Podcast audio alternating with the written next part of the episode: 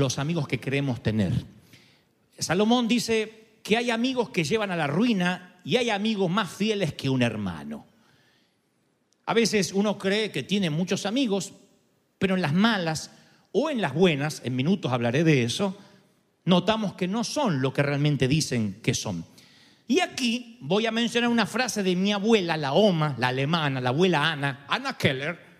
Ana Keller tenía, no tenía muchos estudios, había ido a la escuela hasta segundo grado de la escuela primaria. Y no tenía mucho dinero, no nos heredó nada, excepto un montón de frases. Y gracias a Dios me dejó unas cuantas que usé y uso hasta el día de hoy. Así que en su herencia ella legó frases. Y una de las frases que siempre recuerdo desde niño, que le da título a este mensaje, decía, cuídate Dantecito, fíjate con quién te juntas, porque la estupidez se pega. Ahí está el título del mensaje. La estupidez se pega. Se te vinieron un montón de imágenes en la cabeza, yo sé. No, decía claro, porque uno se juntaba co- con la mala junta, ¿no? Cuando decía, con los malos del barrio y se le pegaba a uno eso. Eh, uno escuchaba chicos que insultaban y uno ya se ponía boca sucia. Las abuelas sabían. Hijo, mirá que la estupidez se pega. Pero en el mundo adulto también se pega la estupidez. Si trabajas en las finanzas, con alguien que es muy avaro, que todo para él es dinero, de pronto, aunque estás lleno de Dios, tu escala de valores empieza a cambiar. Cuando tú te juntas con gente que mide a los demás por lo que tienen, por cómo lucen, por el dinero que acumulan en el banco, tarde o temprano esa estupidez se pega. Y entonces escucharás a muchos hispanos decir, no, yo no me junto con nada, no voy más a ese barrio. Ahí hay mucha chusma. Yo escuché hispanos decir, no vivo en ese barrio porque hay muchos hispanos. Se pega. Se pega la- el espíritu de borrachera. Tú dices, no, no, no, no, yo voy y tomo una copita nomás. Pero cuando tienes amigos que ingresan a tu círculo íntimo, y vuelvo a aclarar, no estoy diciendo evita a esa gente, no, hay que predicarles, hay que invitarlos a la iglesia. Lo que digo es cuando son parte de tu amistad, cuando dices mi amigo íntimo. ¿Sabe la cantidad de borrachos con los que yo he hablado que empezaron como bebedores sociales? Me dice, no, es que tenía un amigo que siempre yo decía una copita y te sirve más. Y yo termino y te sirve más. Te dice, dale, dale. Y después saca whisky, después saca tequila. Y después mezcla al de condenado. La estupidez se pega. La abuela tenía razón. ¿Se pega la violencia? Sí. Hay un video disponible en YouTube donde es fascinante porque lo usan como un experimento del comportamiento humano cuando está en masa. De pronto, es un partido de fútbol medio aburrido, está enfocando la cámara a la tribuna, y hay dos que empiezan con un malestar. Uno se incomoda con el otro, no se sabe qué, y se empiezan a empujar. Dos. Y este empuja a este, y este se lleva por delante el otro que estaba con una botella, una- un vaso de soda. Y le dice, ¡eh! ¿Qué haces? Y lo empuja a este. La mujer trata de parar al hombre con la soda y dice, ¡cállate! No me... Y el otro dice, no le pegues a tu mujer, el de abajo. El de arriba dice, ¡eh! Dejen ver el partido, cállate la boca, ¿qué te metes? Y se armó una trifulca. Y uno va mirando y termina siendo una batalla campal de mínimo 300 personas pegándose, golpeándose. Empezó con dos. La estupidez se pega, la estupidez se pega. Ahora usted dice, bueno, eso lo dijo tu abuela, no puedes esgrimir un sermón. ¿Quién lo dijo? Tu abuela. Entonces vamos a ver qué dice Salomón, el hombre más sabio que haya vivido jamás. Era tan consciente de esta realidad inalterable de que la estupidez se pega, que él amonestó a elegir los amigos sabiamente. Él dice, el que con sabios anda, sabio se vuelve. No habla de inteligencia, ¿eh? No habla de capacidad académica, no es que tú andas con un abogado terminas siendo abogado. Habla de la sabiduría en la vida. Hay gente estudiosa que es necia. Y hay gente que no tiene instrucción académica y es muy sabia. Cuando nos rodeamos de gente sabia y madura, el buen carácter también se nos pega.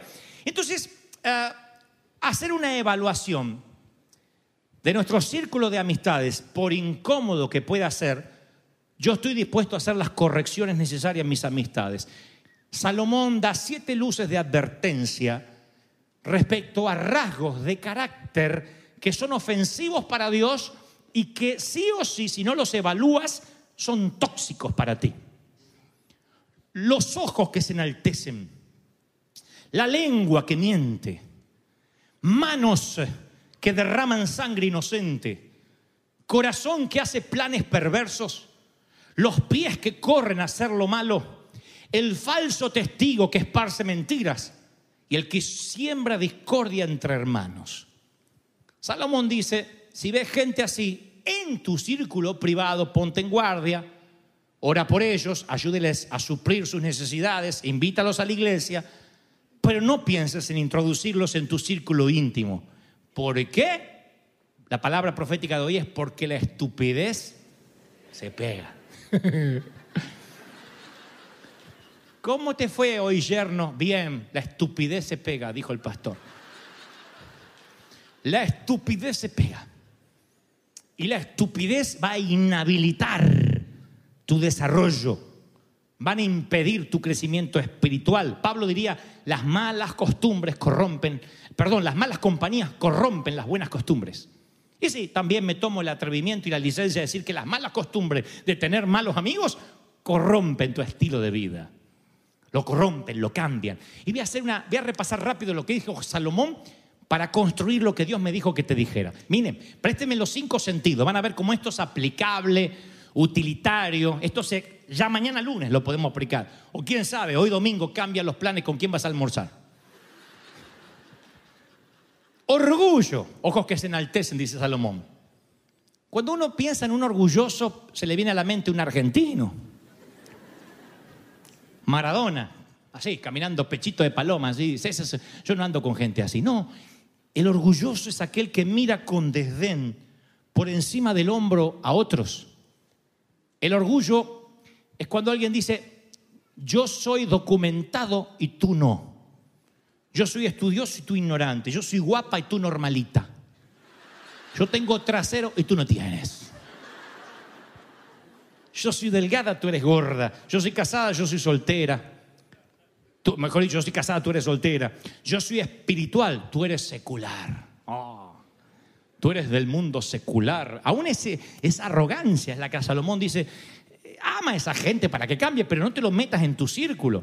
Cuando el Señor dice que murió por todos, que nos ama a todos, también murió por Él, también murió por ti, murió por mí, y nos ama a todos. Salomón dice, cuídate. Luego habla de la lengua que miente, los deshonestos, los que mienten descaradamente, los que exageran, los que edulcoran la verdad.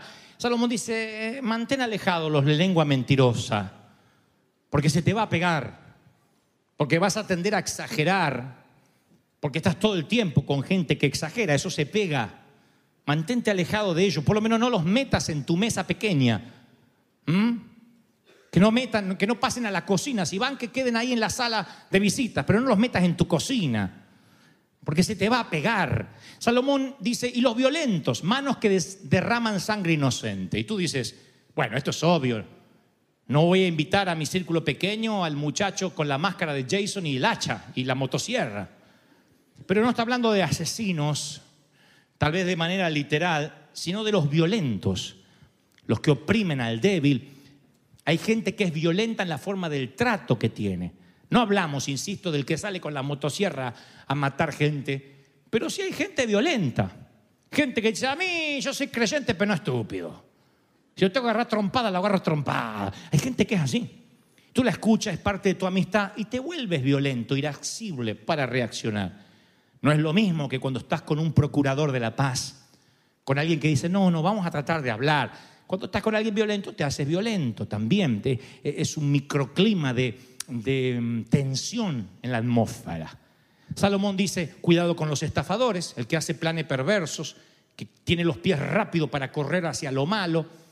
Son esas personas que tienen negocios que de pronto han prosperado y no han ido por el camino derecho y tienen el hábito de justificar lo que hacen.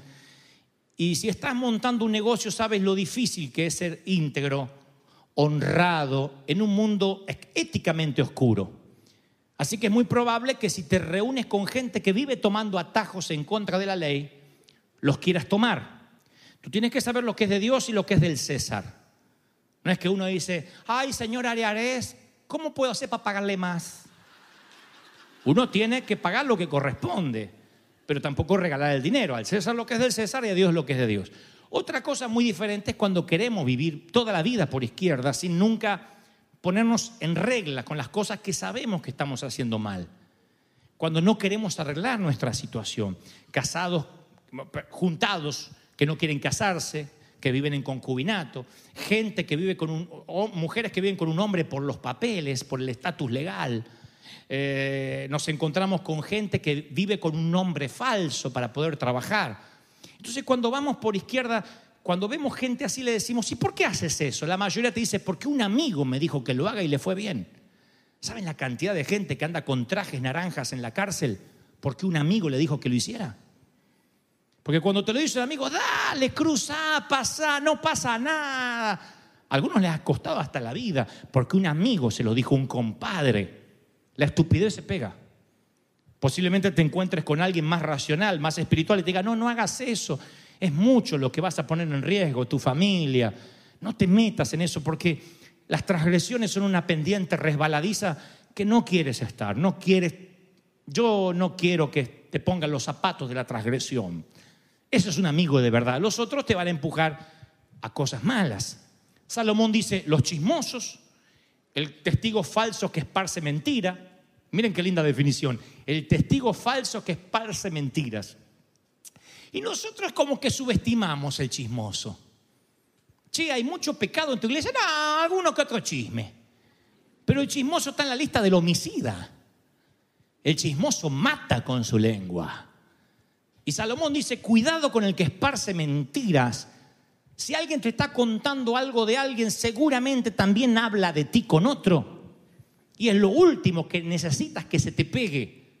Viene un chismoso a tu casa y dice, tú tienes que decir, mira, si no está para defenderse, no me hables. No, no, pero te lo quiero contar en amistad y porque soy tu amigo, no, no, no, eso no suma. Lo que divide y resta son las ecuaciones que maneja el diablo. Yo sumo y multiplico como el Señor. Si no suma y multiplica, no me hables. Seguramente divide o resta. Y Salomón nos dice, cuídate del chismoso. El que siembra discordia entre hermanos, los divisores. Proverbios dice, el perverso provoca contiendas. Jesús dijo, dichosos los que trabajan por la paz. Pero cuando alguien todas las, las eh, ofensas las lleva a la categoría roja, estamos en guerra. Es un divisor y el Señor dice, a través de la palabra y a través de Salomón, no lo metas en tu círculo. Pablo, a la vez, el apóstol Pablo, dice, ok, Salomón, la estupidez se pega, pero las cosas buenas también se pegan. Estás en una oficina y hay siempre alguien, un hombre, una mujer que dice, hola, buenos días, gente maravillosa. Lunes 8 de la mañana así saluda. Te dice la muchacha, pero qué linda, ¿estás más delgada o me parece? Y vos sabés que te comiste ocho empanadas de más. Pero te cambió la vida. ¿O no? Y toda la jornada el tipo levanta el ánimo a todo el mundo. No te habla mal, no se queja por el fútbol. Buenos días, hola gente, qué lindo que están. Oh, gracias por el café. ¿Cambia la energía, la atmósfera? ¿Será que la alegría es contagiosa? ¿Ven que sí? Vas al gimnasio una vez a la semana, medio obligado. Y te encuentras con los tipos así que están desarrollando músculo. Y vos estás desarrollando a fuerza de cerveza un vientre. No hay embarazo, es Malta. Y ve a los tipos que están así tomándose esos jugos verdes extraños, ¿viste? Dice proteína.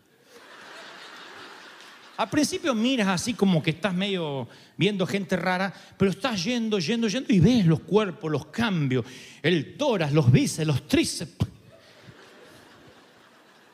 Y esto se dice, yo soy una bruta bestia, porque yo salgo de acá, me voy a Burger King. Entonces empiezas a comer más saludable. Le dices a tu esposa, no hagas tanta grasa, no me des tanto esto. ¿Qué te pasó? No, que estoy viendo los cuerpos de esos y realmente tienen hábitos saludables. Pregunto, ¿los hábitos saludables se pegan?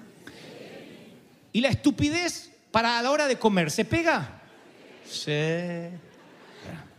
Y Salomón dice, cuidado, las cosas buenas, las cosas malas se pegan. Pablo dice, no, pero las buenas también. Si te pegas a alguien de buen carácter, se te pega lo positivo. Y así como tú, Salomón, dice Pablo, tú das siete señales de advertencia, yo voy a dar nueve para acercarse. El fruto del Espíritu es amor, gozo, paz, paciencia, benignidad, bondad, fidelidad, mansedumbre, dominio propio, no demonio propio, eso es otra cosa. Con tales cosas no hay ley. Eso surge como fruto del Espíritu. Esos son los amigos que deberías tener. Ahora, préstame atención un poquito lo medular del mensaje. Hay tres niveles de amistad. Parece que lo, lo sabemos subconscientemente, pero hay- hace falta que Dios nos lo diga. Hay tres niveles de amistad. Y cuando uno ubica a los amigos, así como hicimos con las ofensas hace un par de domingos, en los niveles correctos, uno sabe quién entran al círculo íntimo y quién no van a entrar al círculo íntimo. Uno toma distancia del débil de carácter, va, lo apoya, lo ayuda, ora por él, pero no lo mete a su intimidad y acerca a quien encaja contigo. Esto aclara las expectativas en tu nivel relacional. Tu vida relacional se simplifica cuando dices, ah, estos están en este grupo, estos están en este grupo y estos están en el grupito más íntimo. Primer grupo son los amigos circunstanciales. La gente que mal llamamos amigos, el, el cajero que nos cae bien, el muchacho del cleaner, eh, el hombre que nos atiende en el banco, son amigos por las circunstancias de la vida. Cuando las circunstancias cambian, esas amistades terminan, así de simple. A veces un amigo circunstancial se convierte en un verdadero amigo, pero muy raro que la cajera del supermercado la cambian de, de- de- de- de localidad, la mandan a otro negocio y tú dices, me voy a comprar ahora los fideos a Ontario. Porque la cajera que me daba una bolsita extra la cambiaron a Ontario. No. Tú dices, qué pena que se fue. El dentista se jubila y tú no dices, tengo que cenar con él toda la semana. Estuve abriéndole la boca 30 años. Conoce mi rucanal.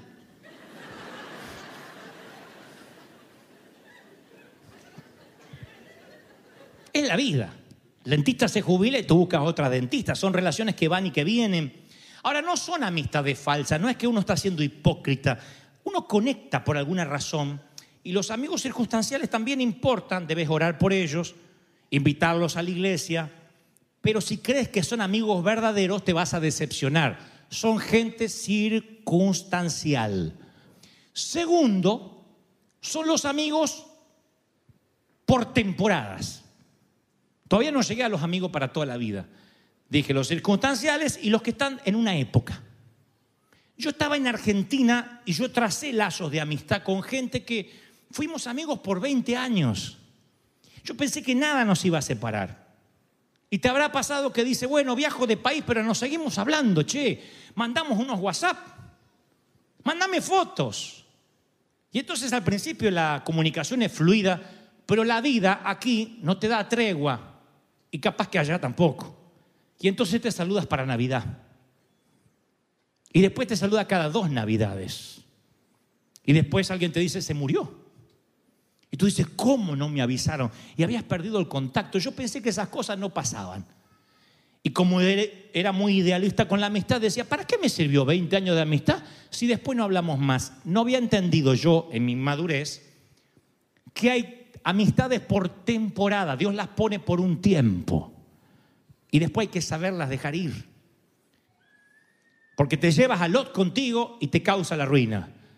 No saber diferenciar esas temporadas y amarrarse a los viejos amigos, a las viejas amistades. Hay amistades que ya no comparten nada en común contigo. Hay gente que te hace un costado porque ya no compartes lo mismo y por alguna u otra razón nuestras vidas fluctúan por temporadas, nuestras amistades siguen el mismo patrón y la vida nos mueve el terreno de tanto en tanto y uno tiene que prepararse para eso. Eclesiastés 3 dice que todo en esta vida tiene un tiempo, incluyendo la amistad, hasta para algunos colaboradores de la congregación. Uno tiene que aprender a soltar, primero porque la gente no es nuestra, es la iglesia de Cristo, es la iglesia de Dios. Él es el pastor de los pastores. ¿Lo están recibiendo, sí o no? Necesitamos esa dosis de realidad de tanto en tanto. Y después están los amigos para toda la vida. Los circunstanciales, los que están por temporada y los que están para toda la vida. Eso es cuando la vida y Dios se alinea, duran toda nuestra existencia. Y nadie puede forzar una amistad si se da. Eso se da o no se da. Hay gente que uno sigue todo el tiempo y dice, con este voy a envejecer. Yo tenía ocho años y yo podía, bueno, no se jura, pero yo en ese entonces decía, yo juro que con este muchacho voy a crecer, vamos a ser viejos los dos. Y dijimos, somos hermanos de sangre. Y nada en la vida nos iba a separar. Jugábamos juntos, este, compartíamos juntos, nos copiábamos en el examen juntos. Él ponía, no sé la respuesta. Yo ponía, yo tampoco.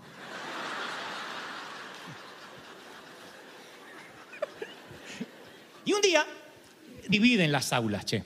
Las dividen porque éramos muchos en sexto. Yo dije, vamos a continuar la amistad. Un aula no nos va a separar. ¿Sabes que el condenado se buscó nuevos amigos? Fue mi primera decepción con creer que todo el mundo es amigo. Después me fui abriendo paso en la vida adulta y empecé en la vida adulta a entender de que no todo el que te dice amigo es tu amigo, sino aquel que sufre contigo.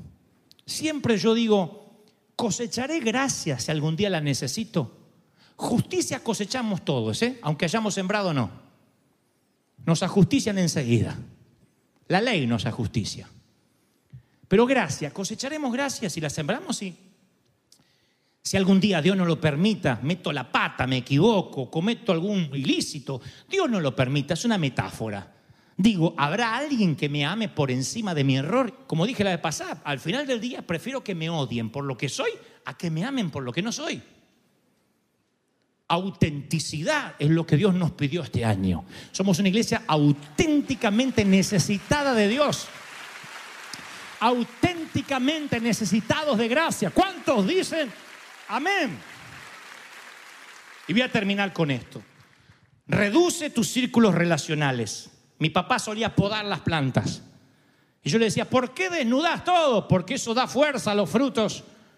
Así que necesitamos una buena poda. No es que te estoy diciendo, uy, corta con todo el mundo, sino con la gente que te pegó la estupidez, que te hizo comer mal, que te ha hecho tomar alcohol más de lo debido, que te ha llevado a antros a bailar, que te ha hecho murmurar contra la iglesia, que en lugar de hacerte orar más, te recomienda series de Netflix. No estoy hablando de pecado, ¿se dan cuenta? Estoy hablando de influencia. Influencia. Tienes amigos que comes mal, comerás mal. Amigos que miran por el hombro al resto, vas a hablar mal de los hispanos como tantos hispanos hablan mal de su propia raza. Porque te reúnes con gente tóxica y la toxina lo que hace es afectar tu sistema inmunológico espiritual. Te deja con las defensas bajas y terminas poco espiritual, sin oración, sin ganas de ayunar. Por eso tienes que podar para que nazca el fruto. Mi papá decía, si no sacamos las hojas, no salen los higos. Alguien tiene que sacar hojas. Y yo sé que te pone más nervioso que si se lo dijera Dios Adán, sáquese una hoja. Hay que podar. Y después hay que agrandar el círculo. No te quedes solo. Señor tenía 72, 12, 3, 3. 72, 12, 3, 3. Esa era la fórmula de amistad del Señor y por algo Él nos los enseñó y lo dejó clarito. Él tenía 72 al cual les mandaba. Él dice que los discipulaba, los mandaba, vayan a la ciudad, a los pueblos. Eran su equipo de avanzada. Él tendría afinidad con esos muchachos. Después tenía 12. los más íntimos, los que caminaban con él. Ese le conocían sus chistes, su humor, su mal humor. Cuando estaba cansado decía, quiero dormir. Saca la barca y boga mar adentro, que sácame de la multitud, por favor, porque no puedo más. Los 72 escuchaban algunas cosas. Los 12 tenían acceso a información más confidencial. Pero después había tres. Juan, Pedro, Jacobo. Vamos al monte.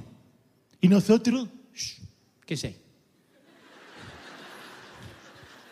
No se pondrían celosos. ¿Y cómo no? Pero uno tampoco puede ser la Madre Teresa. Y decir, vengan todos los leprosos conmigo para sacarnos la foto para National Geographic. No, no es así. Eran tres que podían acceder. De esos tres, estaba Juan que se acostaba en su pecho y sentía el latido de su corazón. Ahora, el pecho de Jesús no era bodega. No era, a ver, pasen por el pecho, el túnel del pecho, acuéstense. Uno solo iba. ¿No? Pero después había otros tres, por eso dije 72, 12, 3, 3. Los otros tres eran Marta, María y Lázaro, los amigos de Betania. No estaban en el círculo de, de- los discípulos, pero a lo mejor estaban entre los 72 o los sacó de ahí. Era gente con la que Jesús podía hablar de cualquier cosa. Me lo imagino diciendo, qué mal que juega Ronaldo comparado con Messi. Ay, qué poco espiritual Jesús. No, Jesús quería distenderse. Qué sé yo, yo veo mucho sentimiento de un grupo, un círculo, que no eran necesariamente los que compartía el ministerio. ¿Qué nos quiere enseñar? Que necesitas gente con la cual distenderte, quitarte la máscara y decir, este soy yo. Si te juzgan, es tiempo de partir de Betania. Si te aceptan como eres en ese pequeño grupo, es porque has encontrado un tesoro. Esa gente sí va a ir a tu funeral. Y eso es un secreto que Dios quiere regalarte en esta tarde. ¿Quiénes son los que te alientan y te elevan en carácter? ¿Quiénes son cuando te juntas con ellos los que te hacen sentir que debes buscar más a Dios? Y yo tengo que administrar mis relaciones para presentarme delante del Señor más crecido, con mejor carácter, con más fruto del Espíritu. Si crees que Dios habló esta tarde, dale un aplauso al Señor de señores. Dile, Señor, tú me estás hablando hoy porque me amas.